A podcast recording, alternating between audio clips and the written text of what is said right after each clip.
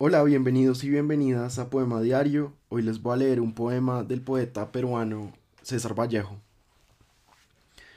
Considerando en frío, imparcialmente, que el hombre es triste, tose y sin embargo se complace en su pecho colorado, que lo único que hace es componerse de días, que es lóbrego, mamífero y se peina.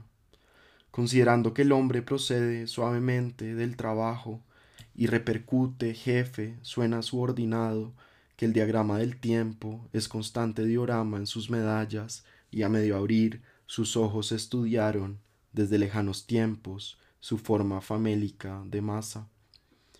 Comprendiendo sin esfuerzo que el hombre se queda, a veces, pensando, como queriendo llorar, y sujeto a tenderse como objeto, se hace buen carpintero, suda, mata, y luego canta, almuerza, se abotona, considerando también que el hombre es en verdad un animal, y no obstante al voltear me da con su tristeza en la cabeza, examinando en fin sus encontradas piezas, su retrete, su desesperación, al terminar su día atroz, borrándolo, comprendiendo que él sabe que le quiero, que le odio con afecto y me es en suma indiferente, considerando sus documentos generales y mirando con lentes aquel certificado que prueba que nació muy pequeñito.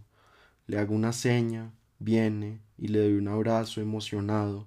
¿Qué más da? Emocionado, emocionado.